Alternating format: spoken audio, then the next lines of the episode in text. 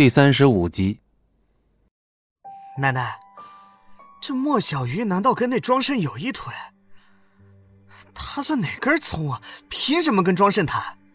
莫小军又酸又气，他可是扎扎实实的被庄慎羞辱了一通，然后灰溜溜逃出来的。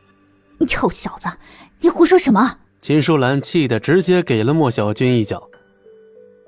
我怎么就胡说了？轮三轮四也轮不到他莫小鱼代表我们莫家吧？这要是传出去，别人还不要以为他才是莫家的接班人？庄老板，莫小鱼也是我莫家人，他其实对家族业务这一块并不怎么了解。如果您想了解的更加详细一些，不如让小军跟您慢慢的谈。不好意思啊，我没时间浪费在一个废物纨绔身上。庄慎也是说变脸就变脸，刚刚还面带微笑，现在转头就板起了脸。老太君被怼得哑口无言，尴尬的站在原地。莫小姐，不知您是否有空？庄慎立刻又换上了笑脸。莫小鱼有些受宠若惊，庄慎竟然还对他用了敬语。戚不义，怎么办？莫小鱼有些六神无主，连忙看向了身边的戚不义。既然庄老板邀请你谈谈，何乐而不为呢？那好吧。莫小鱼有些紧张，因为庄慎竟然还主动帮他开门。看着莫小鱼进了庄慎的办公室，莫小军肺都要气炸了。他们绝对有一腿，没看出来啊，莫小鱼，原来你这么会勾引男人。喂，戚不义，你不是口口声声说她是你老婆，现在为了讨好庄慎。居然主动把老婆送别人玩，真有你的呀！莫小军憋了一肚子火，全都撒在了戚不义身上。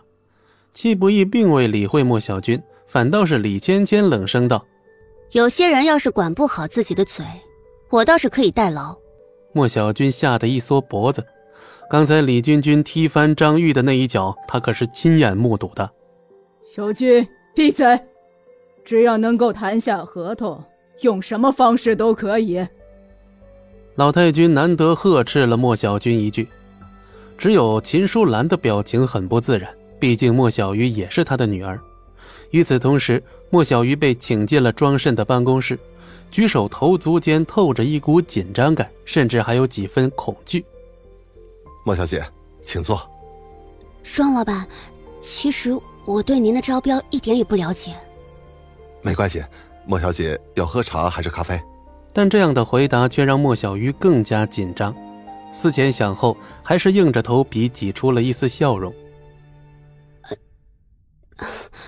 庄老板，如果您有什么特别的要求，我想我们还是不要再谈下去了。我不是那种人。庄慎端着一杯茶走到莫小鱼面前，听到这番话后，整个人都呆住了。足足三秒钟后，庄慎不禁哈哈大笑一声，弄得莫小鱼更加尴尬。难道莫小姐认为我另有所图？庄慎坐回转椅，笑着问道。莫小鱼无言以对，只能露出一抹尴尬的笑容。莫小姐千万不要误会啊，我对您没有任何非分之想，纯粹呢，只是想跟您聊聊合作的事儿。跟我，庄老板。您不是在开玩笑？莫小鱼怀疑自己耳朵出了问题，或者是对方的脑子出了问题。没错，莫小姐的公司规模虽然不大，但据我观察，以您的能力，足以胜任这次合作。我对您呢非常有信心。庄慎一本正经，可不像是在开玩笑啊！莫小鱼都听懵了。庄慎频频对他用敬语就算了，眼神呢？偏偏还透露出一股敬畏之色，弄得莫小鱼浑身都不自在。这，可是我对自己没有信心啊！不试试怎么知道呢？说着，庄慎从抽屉里取出了一份厚厚的合同，递到莫小鱼面前。如果莫小姐想要尝试一下，请给我一个与您合作的机会。莫小鱼此刻甚至不知道该表露怎样的表情。他真的怀疑庄慎是不是吃错药了。庄老板，您能不能跟我说实话？是不是有人让您关照我？莫小鱼也只能想出这一种可能性。并没有。庄慎毫不犹豫的回答了他的问题。莫小鱼一愣，庄慎看起来并没有丝毫撒谎的痕迹，难道真的就是他运气好，天上真的会掉馅饼？本集播讲完毕，感谢您的收听，我们精彩继续。